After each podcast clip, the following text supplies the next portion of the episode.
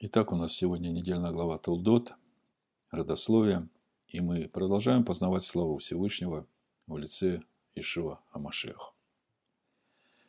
И сегодня мы будем говорить о продаже Исавом первородства за чечевичную похлебку. Как написано, он ел и пил, и встал, и пошел.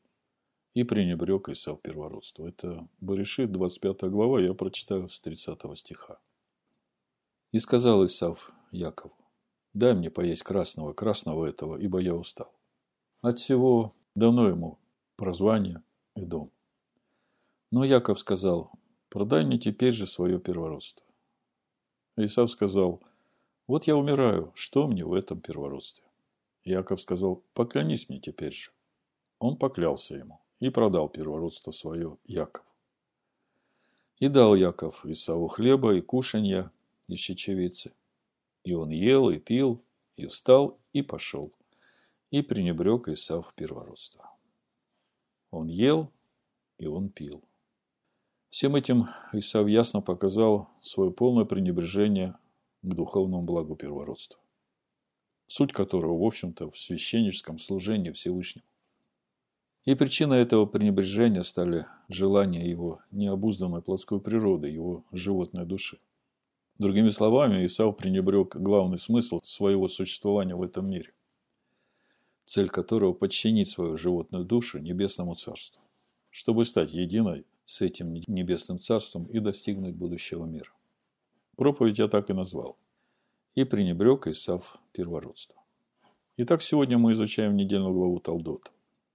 И синодальный перевод нам предлагает понимать это слово Толдот как родословие – но слово «талдот» может также перевести и по-другому, как порождение. А порождение – это то, что породил человек на протяжении своей жизни в этом мире. Слово «талдот» от глагола «ялет» по стронгу 32.05 – «рождать». Безусловно, слово «талдот» можно понимать и как потомство, и как родословие. Но мы сейчас говорим о тех духовных процессах, которые описаны в Торе – и одеты в одежды этого мира, понятные человеку.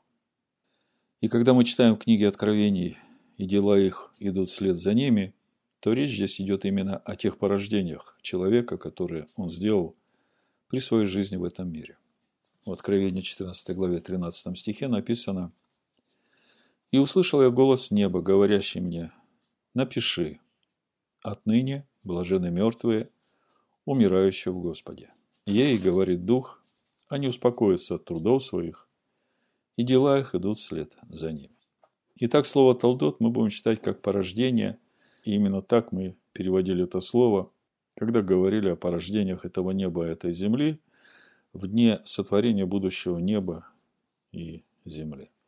Это Берешит 2 глава, 4 стих, там написано, ну, в синодальном написано вот происхождение неба и земли при сотворении их в то время, когда Господь Бог создал небо и землю. Но здесь не видно того, что видно в тексте оригинала. Я прочитаю сейчас, как звучит оригинал, и дам пословный перевод, и тогда станет ясно, что же здесь написано. Написано, Берешит, 2 глава 4 стих, в Торе. Эле Талдот, А Шамааим, В А Эрец, Б Ибареем, Б Йом, Асота Данай Элагим, Эрец, В Шамаем. Здесь э, в начале стоит Ашамаем и Аэрос с определяющим артиклем, то есть речь идет об этой земле и об этом небе. А в конце этого предложения уже речь идет о Эрец и Шамаем без определяющего артикля, и речь идет уже о новом небе и о новой земле. И перевести следовало бы так. Вот порождение этого неба и этой земли при сотворении их в дне делания предвечным всесильным нового неба и новой земли. И при таком прочтении становится понятно, что все, что будет идти дальше в тексте священных писаний, начиная с этого текста и дальше, это порождение неба и этой земли в дне сотворения всесильным нового неба и новой земли. Другими словами, все священные писания, вплоть до 22 главы книги Откровения, когда придут новое небо и новая земля, это все порождение этого неба и этой земли при сотворении их в дне делания предвечным всесильным нового неба и новой земли. И дальше также в пятой главе Баришит мы уже читаем более детальный план этого процесса, и речь идет уже о порождениях Адама, человека. Когда Всевышний творит человека по подобию Всесильного. В синодальном написано, первый стих, 5 глава, «Вот родословие Адама, когда Бог сотворил человека по подобию Божию, создал его». Но мы знаем, что Всевышний в замысле желает сотворить человека по образу и подобию своему. Но дальше мы читаем о том, что был сотворен человек только по образу, по образу Всесильного. А потом Всевышний вдувает э, в человека дыхание Амашеха, и начинается процесс сотворения его по подобию. Так вот, первый стих на иврите, если читать Барышит 5 глава, звучит так. Зе, Сефер, Толдот, Адам, Бейом беро Элахим, Адам, Бедмут Элахим, Аса Ото. И перевести следует так.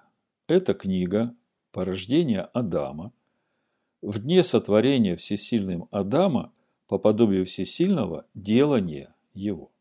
Другими словами, начиная с этого стиха, все родословие Адама, вплоть до прихода Ишуа Машиаха в этот мир и дальше до создания небесного Иерусалима, нового неба и новой земли. Все это входит в книгу порождения Адама при сотворении всесильным Адама по подобию всесильного. И мы видим, что во всех этих порождениях Адама, в его родословии, идет жесткая борьба в человеке между его духовным и плотским началом. И мы видим, что в седьмом поколении Адама был потомок Адама и Нох, которого Всевышний живым взял на небо, а в десятом поколении Адама остается только один Ноах, который достоин наследовать будущий мир. То есть идет жесткая борьба в человеке между его духовным и плотским началом. И о Ноахе мы читаем в 6 главе 9 стихе. Вот житие Ноя, опять это синодальный перевод и не отражает духовного смысла, глубины, которая есть в тексте на иврите. Значит, прочитаю сразу, ну, дочитаю синодальный. Ной был человек праведный и непорочный вроде своем, Ной ходил перед Богом. Э, в Торе написано «Эле талдот Ноах», то есть не житие Ноаха, а вот порождение Ноаха. И дальше написано «Ноах, муж праведный, целостный, непорочный вроде своем, со всесильным ходил Ноах». То есть это то, что породил Ноах, и это именно то, что сделало его достойным наследовать будущий мир. Но вы только вдумайтесь в этот ужасающий факт. Все потомки Адама, кроме Новаха, отвергли духовные ценности и предпочли жить для того, чтобы удовлетворять похоти своей плоти. И в итоге все они были уничтожены всесильным. И я не знаю, какой была численность всего населения земного шара в то время, но то, что все они погибли и спасся только Новых, это само по себе кажется страшным ужасом. Гибель всего человечества. И только потому, что отвергли духовно. За исключением новых. И тогда можно представить, в какой духовной изоляции жил Ноах и его сыновья в то время, когда всякая плоть на земле извратила свой путь. И это продолжалось не год и не два, а практически всю жизнь Ноаха в первом мире. И вот Ноах выходит на очищенную землю со своими сыновьями и становится родоначальником современного человечества. И проходит 10 поколений от Ноаха, и вдруг все люди взбунтовались против Всевышнего и начали строить Вавилонскую башню. А по сути, речь идет о сообществе людей, движимых собственными мыслями и идеями о том, что лучше для человека. И эти их идеи были полностью противоположны пониманию Всевышнего о том, что есть благо для человека.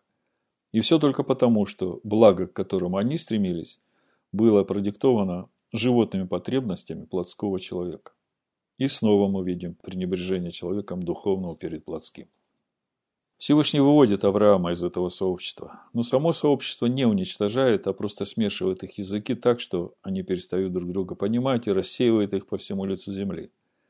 Не уничтожает, потому что он сказал Ноаху, что теперь во все дни, то есть в каждом роде и поколении, будет сеяние и жатва, холод и зной, зима и лето, день и ночь. То есть во все дни, во всех поколениях будет проповедоваться Слово Всевышнего, и люди будут сами выбирать, чего они хотят. И их будут испытывать и отделять тех, которые во свете, от тех, которые во тьме, и так будет до скончания века.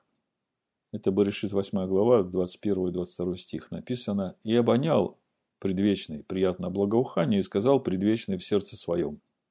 Не буду больше проклинать землю за человека, потому что помышление сердца человеческого зло от юности его.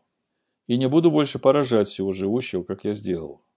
Впредь во все дни земли сеяние и жатва, холод и зной, лето и зима, день и ночь не прекратятся. И вот мы видим, что Всевышний выводит Авраама из этого сообщества строителей Вавилонской башни и приводит его в обетованную землю.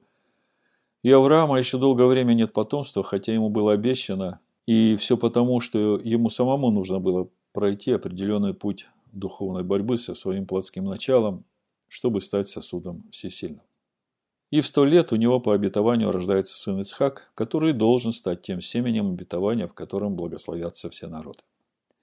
Другими словами, Ицхак и есть этот образ и подобие всесильного, которого родил Авраам, и по которому будут устраиваться все люди, идущие путем Авраама.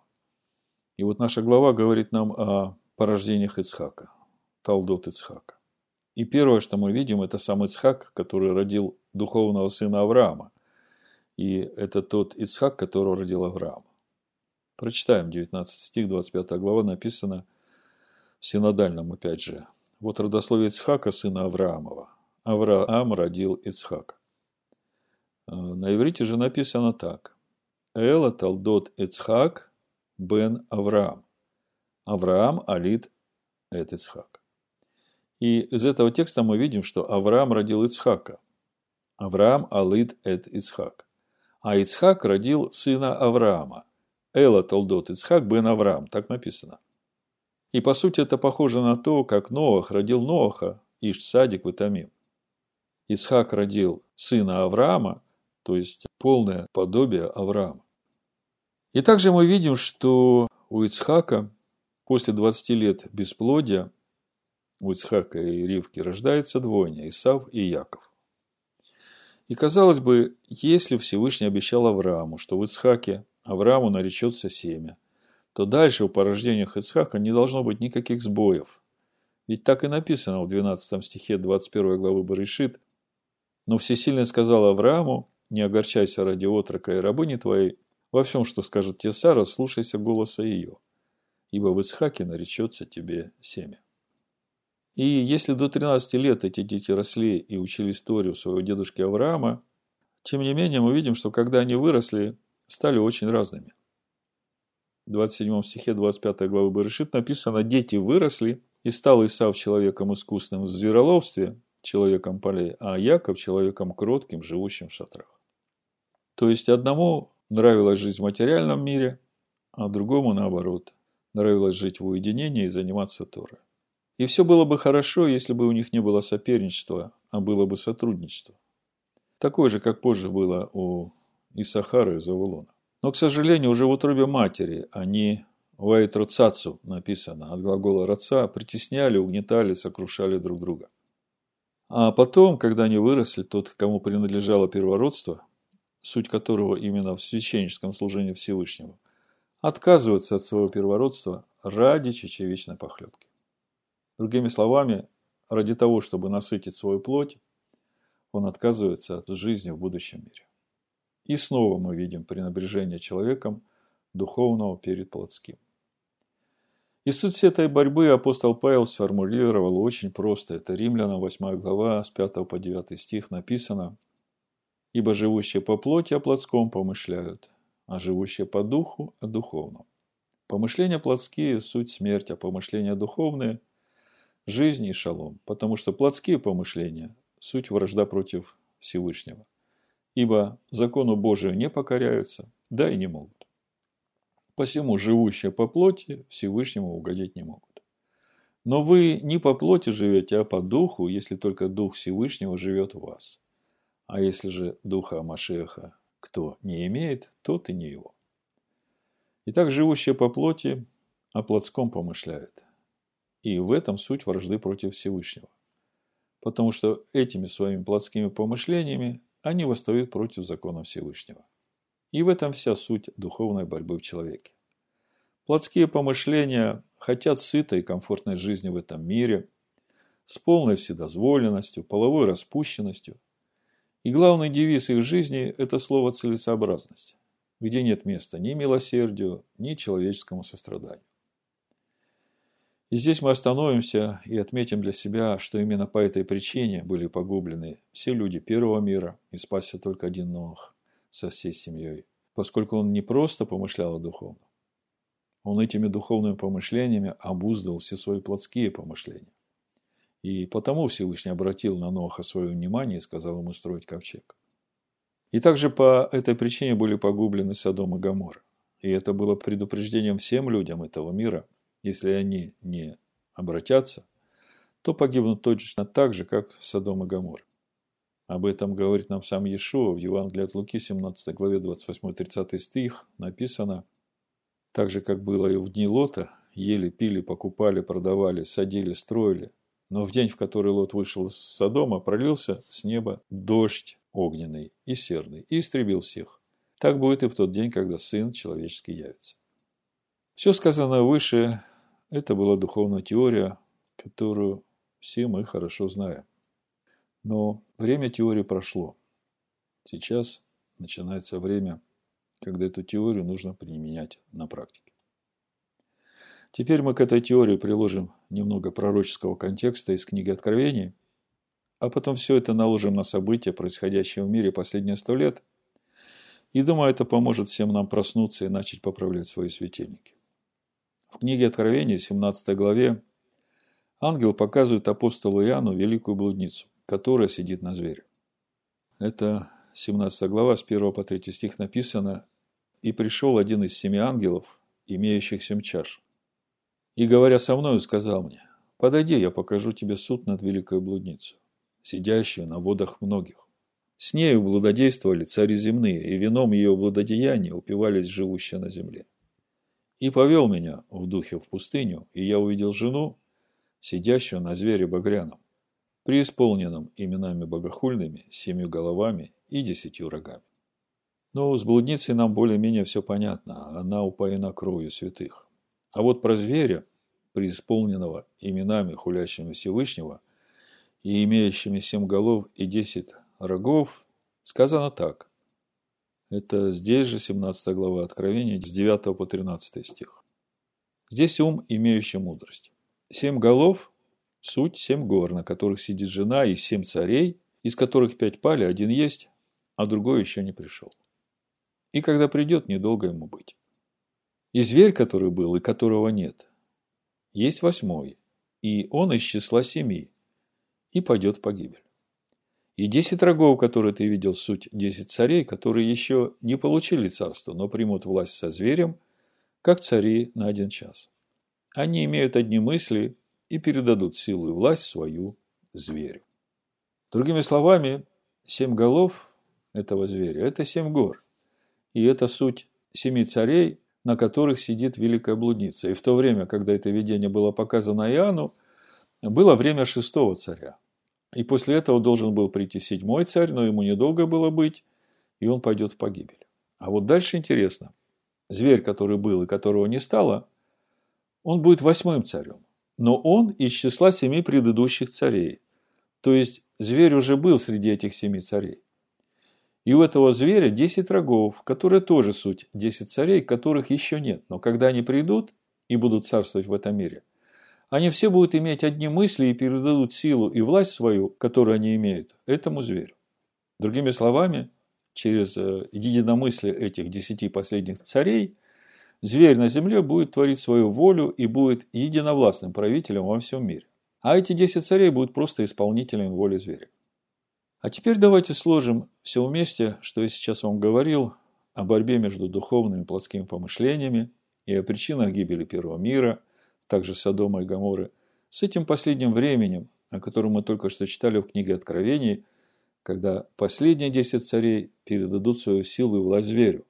Вообще, сам факт этого самоупразднения этих десяти царей в пользу единого правителя говорит нам о том, что перед самым вторым приходом Ишуа Машеха наступит такое время, когда будут упразднены государства и границы, и будет одно правительство, которое будет стоять над всеми государствами и будет править всем миром. И обо всем этом говорит ангел апостола Иоанну, а апостол Иоанн открывает это нам. Еще раз прочитаю Откровение 17 глава с 12 стиха. «И десять рогов, которые ты видел, суть десять царей, которые еще не получили царство, но примут власть со зверем, как цари на один час. Они имеют одни мысли и передадут силу и власть свою зверю».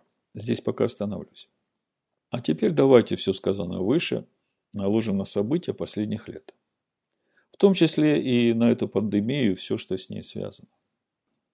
Я думаю, что все вы согласитесь с тем, что все, что происходит в мире, это не случайно.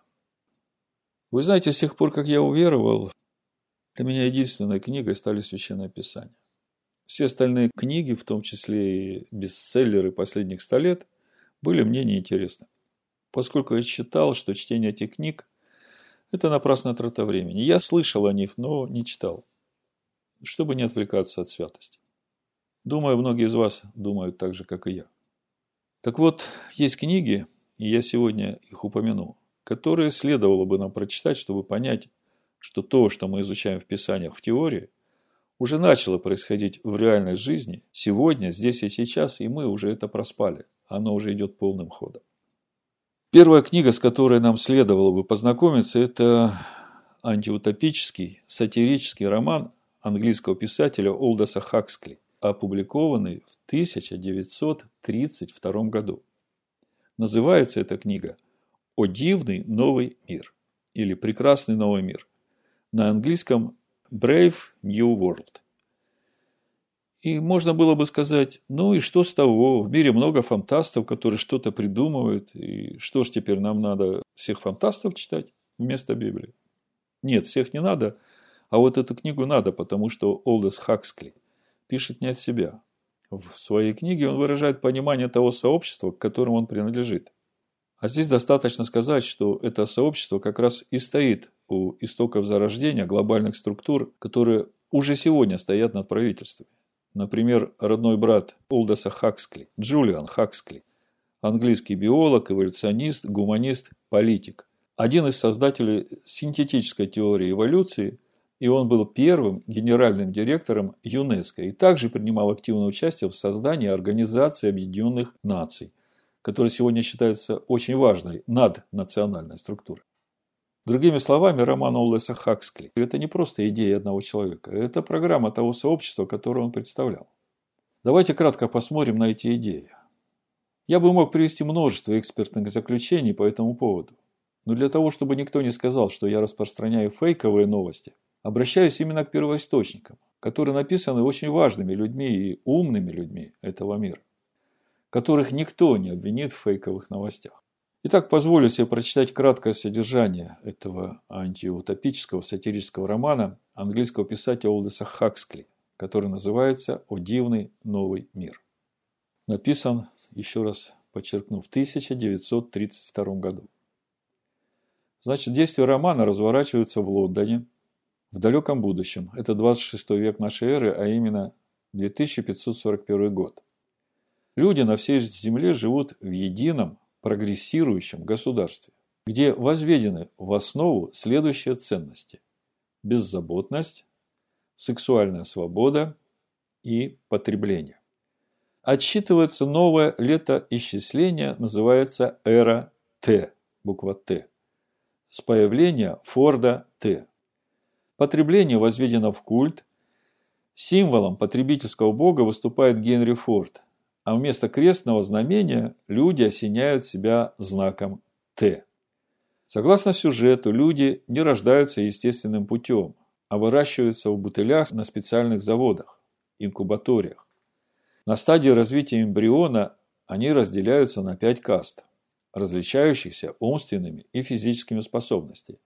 От альф, обладающих максимальным развитием, до наиболее примитивных эпсилонов – Альфа ходят в одежде серого цвета, наиболее интеллектуально развиты, ростом выше представителей других каст, выполняют самую высококвалифицированную работу – управленцы, врачи, преподаватели.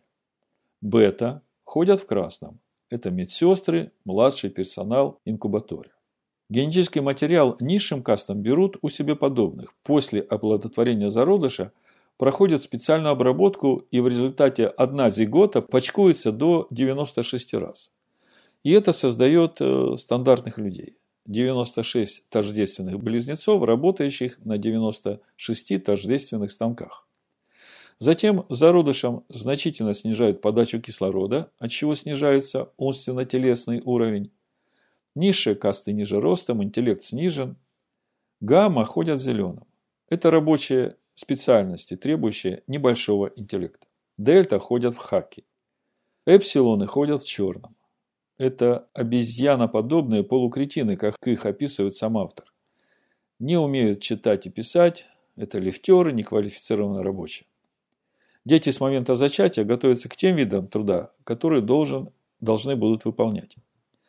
Люди низших каст, будущие чернорабочие, прислуга, специально отупляются, их эмбрионы угнетаются этиловым спиртом и выращиваются с применением метода бакановскизации, почкования зиготы с целью ее многократного деления и получения десятков однояйцевых близнецов. Для поддержания кастовой системы общества посредством гипнопедии людям прививается гордость за принадлежность к своей касте, почтение по отношению к высшей касте и презрение к низшим кастам, а также ценности общества и основы поведения в нем. Ввиду технического развития общества, значительная часть работ может быть выполнена машинами и придается лишь людям для того, чтобы занять их свободное время. Большинство психологических проблем люди решают с помощью наркотика, который называется сома, который не вызывает синдрома, но убивает потребляющих его к возрасту около 60 лет. Благодаря достижениям медицины к этому возрасту люди не успевают состариться и умирают молодыми и красивыми. Даже смерть они встречают весело, беспрерывно развлекаясь синтетической музыкой, телепередачами и наркотиками. Вместо нравственности людям с детства во сне внушаются примитивные гипнопедические установки на потребление, коллективизм, классовое разграничение и гигиену. Например, сонмы грамм и нету драм. Лучше новое купить, чем старое чинить. Чистота – залог благофордия. А, В, С, витамин D, жир в тресковой печени, а треска в воде. Института брака в описанном романе в обществе не существует. И более того, само наличие постоянного полового партнера считается неприличным. А слова «отец» и «мать» считаются грубыми ругательствами. Причем, если к слову «отец» примешан оттенок юмора и снисходительности, то мать в связи с искусственным выращиванием в колбах едва ли не самое грязное ругательство. Уроки сексуального воспитания и сексуальные игры обязательны для всех детей. А взрослые ведут беспорядочную половую жизнь и смотрят кино порнографию. Все это считается залогом психического здоровья. Ведь по учению Фрейда детско-родительские отношения и сексуальные запреты вызывают неврозы, поэтому и были устранены как вредные. Для нестерилизованных женщин обязательно контрацепция и уроки мальтузианства. Мальтузианство Томаса Мальтуса, который еще в 1798 году объявил, что любые рассуждения о будущем государстве бессмысленны, поскольку базируются на довольно узкой производственной базе и наличии природных ресурсов. Мальтус утверждал, что производство продовольствия возрастает в порядке арифметической прогрессии – тогда как население имеет тенденцию увеличиваться в геометрической прогрессии. В результате когда-нибудь этот дисбаланс приведет к необходимости ограничения численности населения. Иначе это сделают всадники апокалипсиса, а это голод и эпидемия. Вот так Мальтус еще рассуждал в 1798 году, и вот в этой книге матерям, которые не стерилизованы, читают такие лекции. В жизни общества ликвидировано все возвышенное и вызывающее сильное чувство. Любовь, религия, высокое искусство, свободомыслие и фундаментальные науки.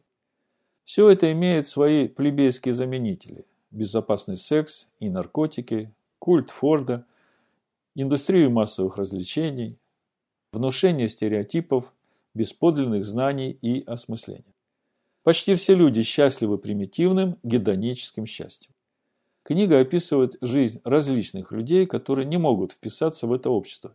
Ими становятся те, кто не усвоил всеобщий коллективизм и у кого развилась индивидуальность и самосознание. Ну вот коротко содержание этой книги. И вот что интересно.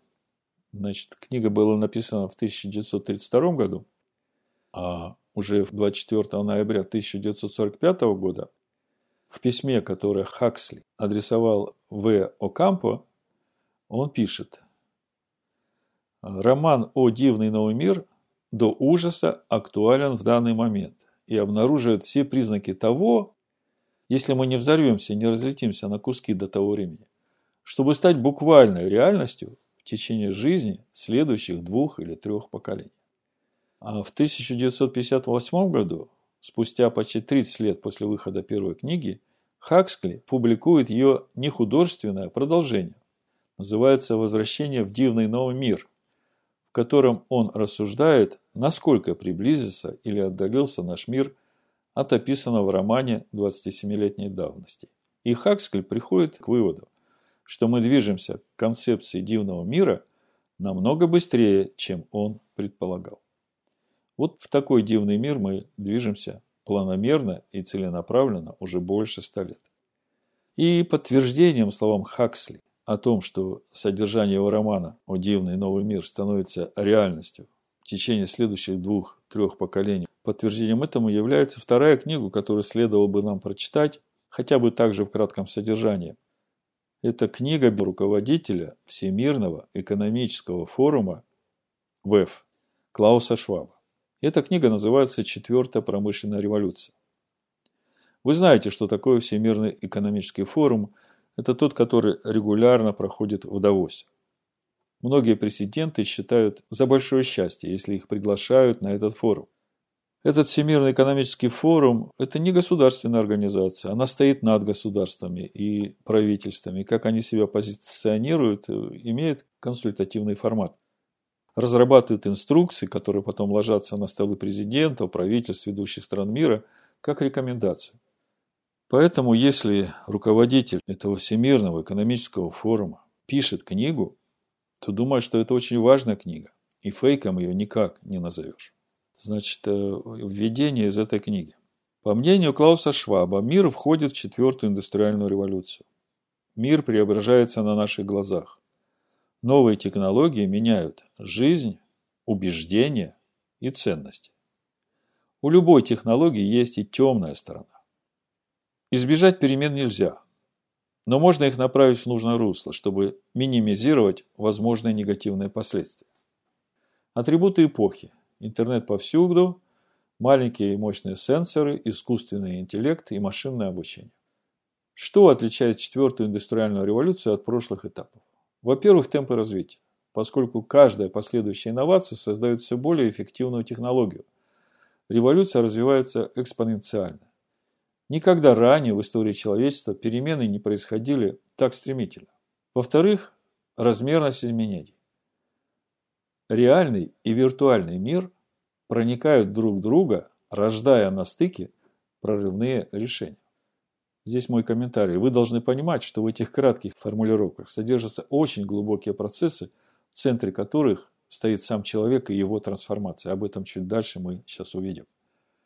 Между собой смешиваются совершенно разные технологии. Системы становятся еще более сложными и интегрированными. Трансформации происходят по вертикали и горизонтали. И в результате затрагиваются все уровни. Слушайте, человек, общество – государство и мир. Обратите на эту фразу внимание. Автор говорит о том, что в ближайшее время трансформации будет подвержен не только человек, но и общество, и государство как таковое, и весь мир. Послушайте, что автор говорит дальше. В-третьих, меняются целые системы. Технологии воздействуют на внутренние и внешние составляющие систем. Придется пересмотреть базовые понятия. Власть, деньги, партнерство, отношения, собственность, идентичность. Идентичность. Речь идет о личности человека. И возникает вопрос, что такое человек? Вы только вдумайтесь, что говорит автор. Нам придется пересмотреть базовые понятия. Власть, деньги, партнерство, отношения, собственность, идентичность, то есть пересмотреть отношение к сущности самого человека. По сути, уже из введения книги, которую написал автор, мы видим, что речь идет о слиянии живого и неживого, которое в конечном счете приведет к отмене человеческой идентичности. То есть речь идет о полном слиянии биологического и цифрового, органического и неорганического, естественного и искусственного, слияние этого в одно. И подспудно идет процесс изменения понимания человека как такового. То есть фактически отвергается библейское понимание человека как созданного по образу и подобию Всевышнего, и предлагается начать смотреть на сущность, которую называли человек, как на экспериментальный объект, который необходимо превратить в новое существо, которому дали имя трансгуманист. Трансгуманист – это переходное существо к постчеловеку, и вот этот проект сегодня в научном мире называют биоцифровая конвергенция. Конвергенция – это и есть соединение в одно целое, а биоцифровая конвергенция – это как раз и есть соединение живого и неживого в одно целое. И необходимо сделать так, чтобы человек реально согласился с тем, что он является объектом и позволительно внедряться в природу человека. Позволительно ее менять и полностью изменять. И это должно быть с добровольного согласия и желания человека. Вот что главное. А как это сделать? Для этого необходимо изменить вот это понимание сущности самого человека. Потому что пока держится понимание человека как созданного по образу и подобию Бога, или хотя бы гуманистическое понимание человека, которое есть сегодня в мире, человек как венец творения, то этого никто не примет. Именно поэтому сегодня происходит размытие человеческого сознания, размытие его самоидентификации, размытие половой ориентации как таковой. И когда будет закончен первый этап, который сейчас проходит, Тогда они будут считать, что люди будут уже готовы принять эту концепцию. И вот этот укол, который нам так настойчиво предлагают сделать, является частью этого первого этапа подготовки человека к принятию этой концепции. Вы что-нибудь слышали о возможностях графена? Клаус Шваб в своей книге пишет, что у этого графена большие перспективы. Например, опыты на грызунах показывают, что животные под воздействием вот этого графена теряют чувство опасности и осторожности. И у них подавляется воля к сопротивлению. То есть, если мышка раньше, выходя в комнату, что-нибудь найти покушать, сразу чувствовала запах кошки, и это ее пугало, она убегала, то после воздействия на нее графена она теряла страх, э, ей уже было э, безразлично, что с ней будет. Она просто ходила по комнате, как будто ничто ей не угрожает.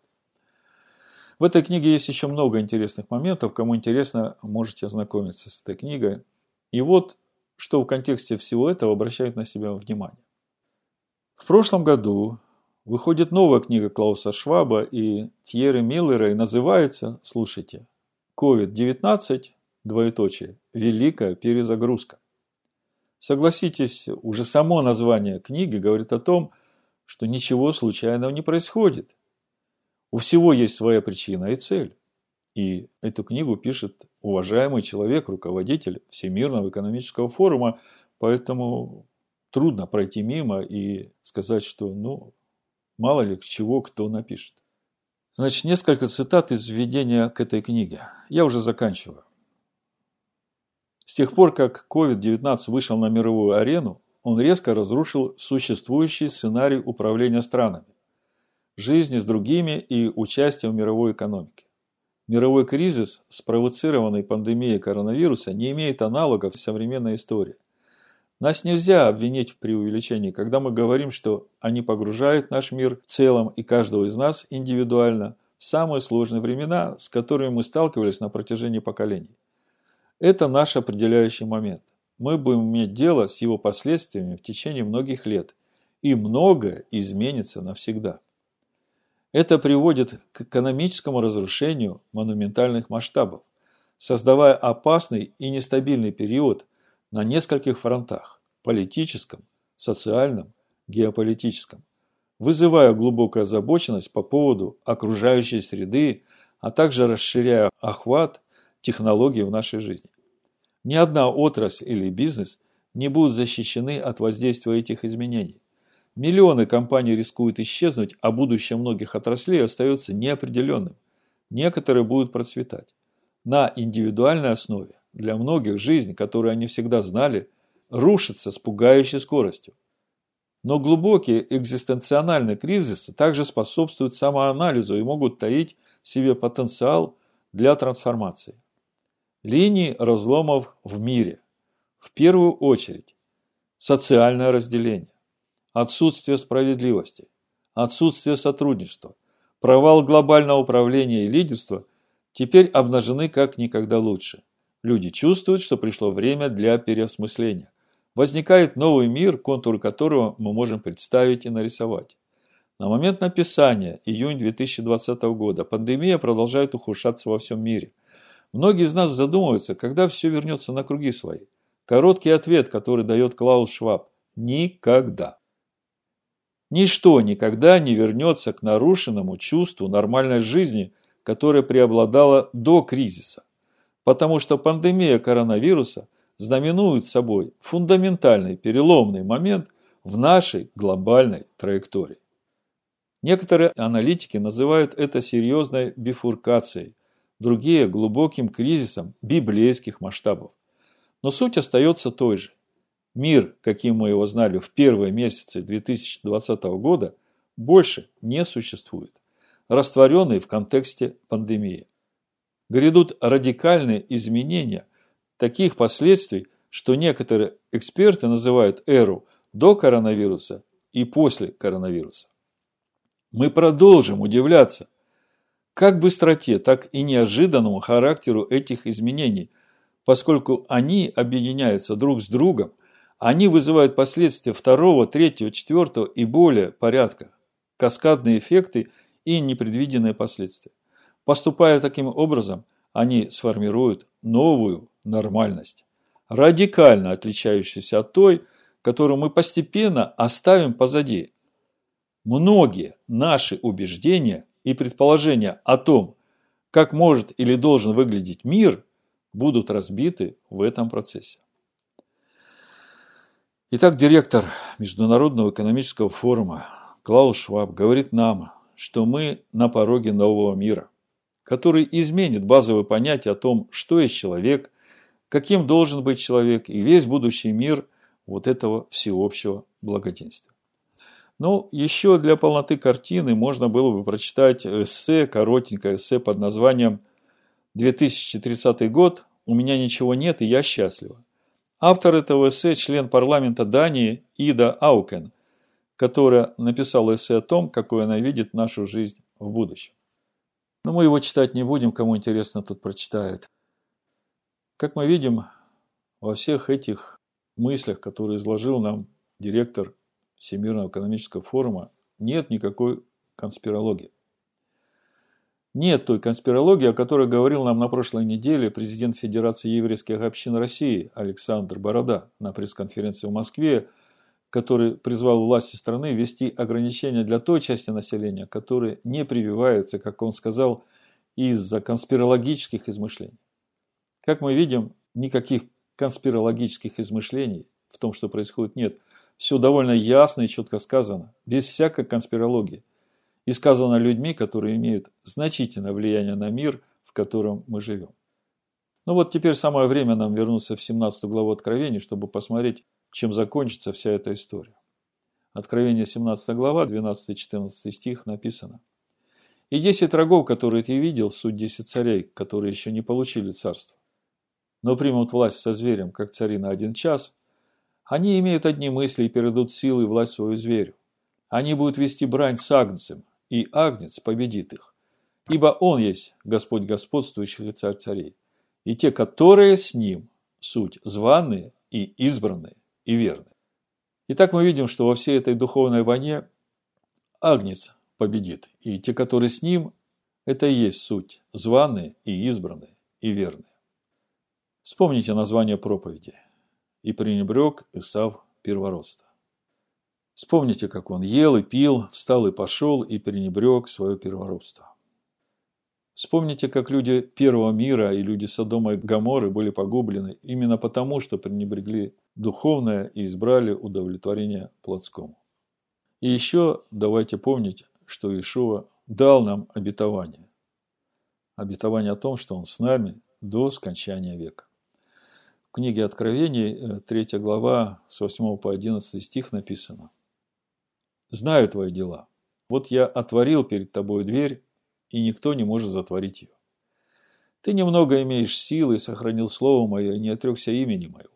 Вот я сделаю, что из сатанинского сборища, из тех, которые говорят о себе, что они иудеи, но не суть таковы, а лгут, вот я сделаю то, что они придут и поклонятся пред ногами твоими, и познают, что я возлюбил тебя.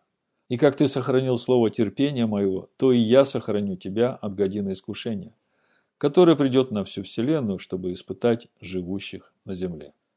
Все гряду скоро, держи, что имеешь, дабы кто не восхитил венца твоего. Да поможет он нам сохранить слово терпения его и остаться с ним в то время, когда година искушения уже идет на всю вселенную. В имени Шоу Машеха. Аминь.